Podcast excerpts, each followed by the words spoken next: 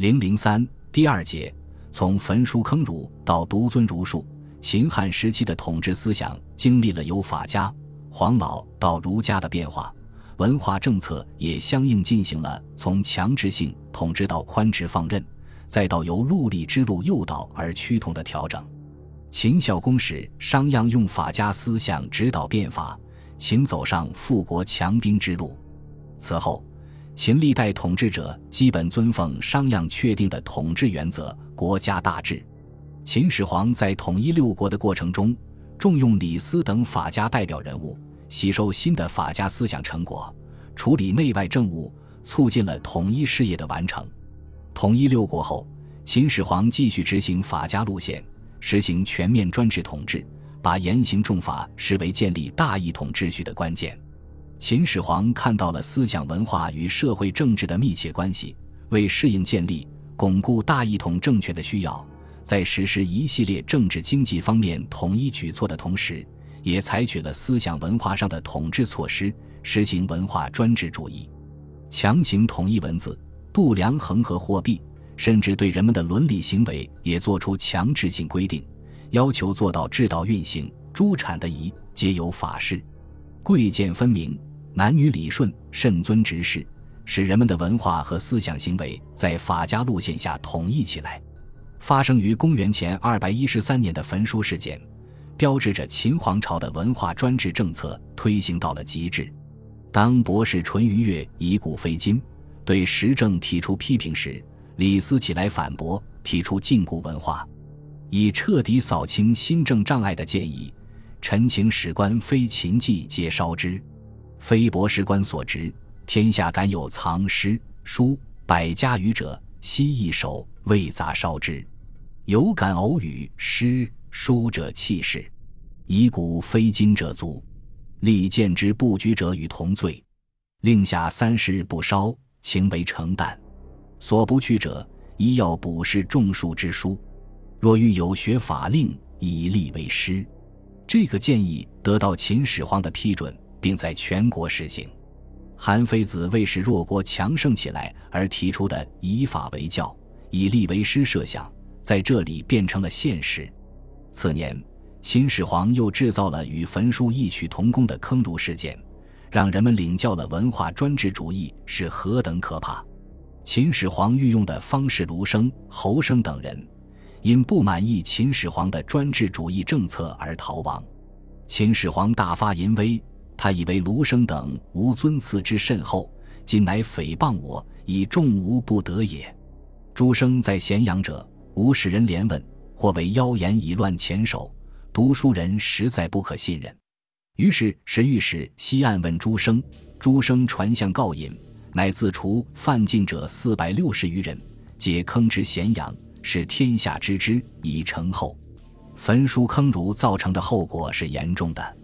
不但消灭了大量具有异己倾向的士人，直接毁坏了大量传世典籍，而且首开思想禁锢之力，用强制力量消弭反抗意识，将思想学术限制在政府圈定的范围之内，遏制了中华民族的创造精神。倒行逆施者总会饱尝自己酿造的苦果，高压超过了人们所能承受的限度，便会形成更大的反弹。不久。陈胜登高一呼，天下豪杰风起。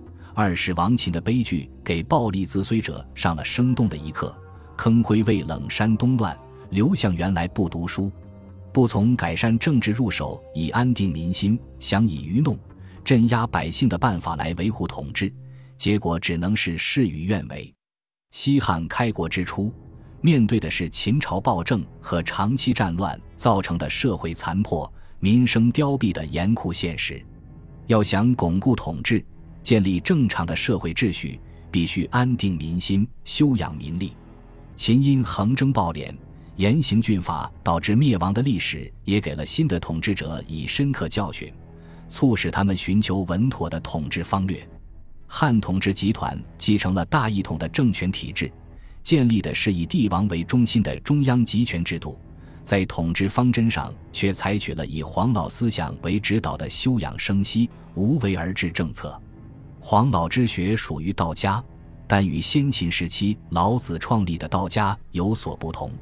他托始于黄帝，在老子学说基础上兼采儒墨民法等学说中的有益成分，形成以政治学说为中心内容的哲学思想。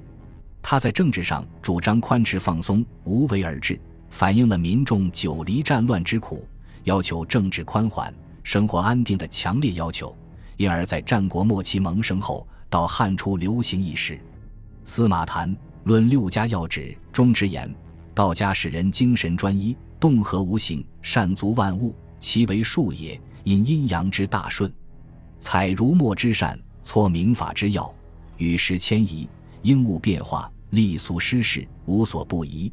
止约而易操，事少而功多。”是对黄老之学要点的概括。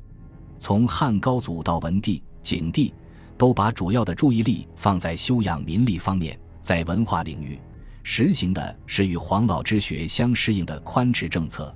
其中，惠帝之实除邪书之律，准许民间藏书，是重大的拨乱反正之举。从汉开国到武帝即位之初，休养生息、无为而治政策实行几十年，取得了巨大的成果，人民生活得到极大改善。社会经济逐渐不出自天子不能聚君子，而将相或乘牛车，其民无藏盖的窘况，出现了非遇水旱之灾，民则人己家族都比邻与皆满，而府库于货财。京师之前累巨万，贯朽而不可教。太仓之粟沉沉相因，充溢露积于外，致腐败不可食。众树皆向有马，阡陌之间成群。而成自聘者，宾而不得聚会；守闾阎者食粮肉，为利者长子孙，居官者以为信号的繁荣景象。经济状况的好转及新文化政策的实行，又引起了人人自爱而重犯法，先行义而后处耻辱焉。至于移风易俗、黎民淳厚等社会秩序安定、道德情操向善，以及刑法由密而疏这一系列良性连锁反应。尊用黄老之术导致的文景之治得到了周云成康、汉言文景、梅乙的高度历史评价。此时的文化建设也出现了复兴的势头，学术事业重新受到重视，传习学术渐成风气。到景帝之时，以儒生为主体的知识分子群体已形成很强的势力，有很大的社会影响。武帝即位后，政府有了足够的经济实力去兴造工业。民众经多年休养生息，也具备了承担国家责任的能力。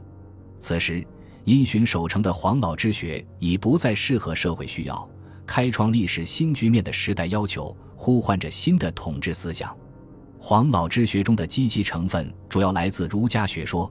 当社会需要更张振作之时，儒家思想便代之而起，把中国历史引向了一个辉煌的新时期。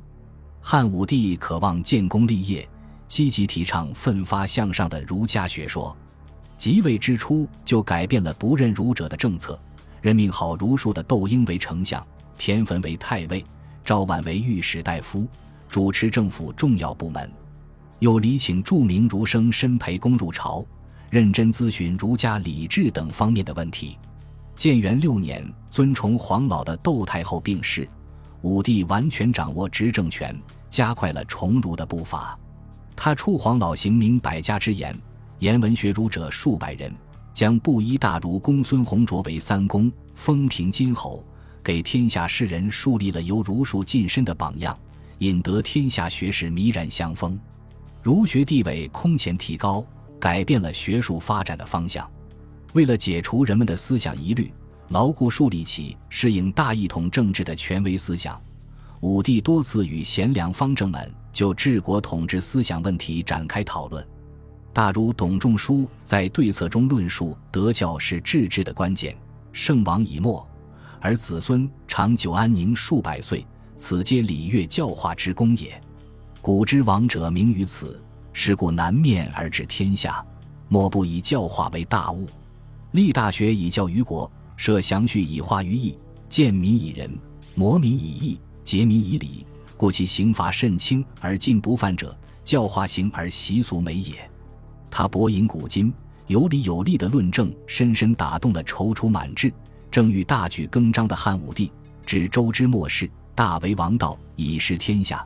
秦继其后，独不能改，又以慎之，重禁文学，不得写书，弃捐礼义而恶闻之。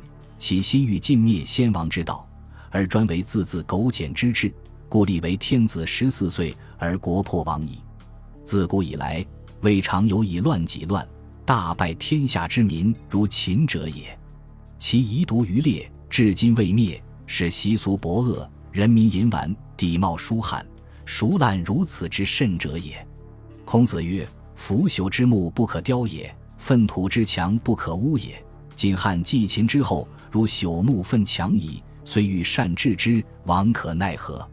法出而奸生，令下而诈起，如以汤止沸，抱薪救火，欲甚亡亦也。切皮之琴瑟不调。”甚者必解而更张之，乃可古也；为政而不行，甚者必变而更化之，乃可离也。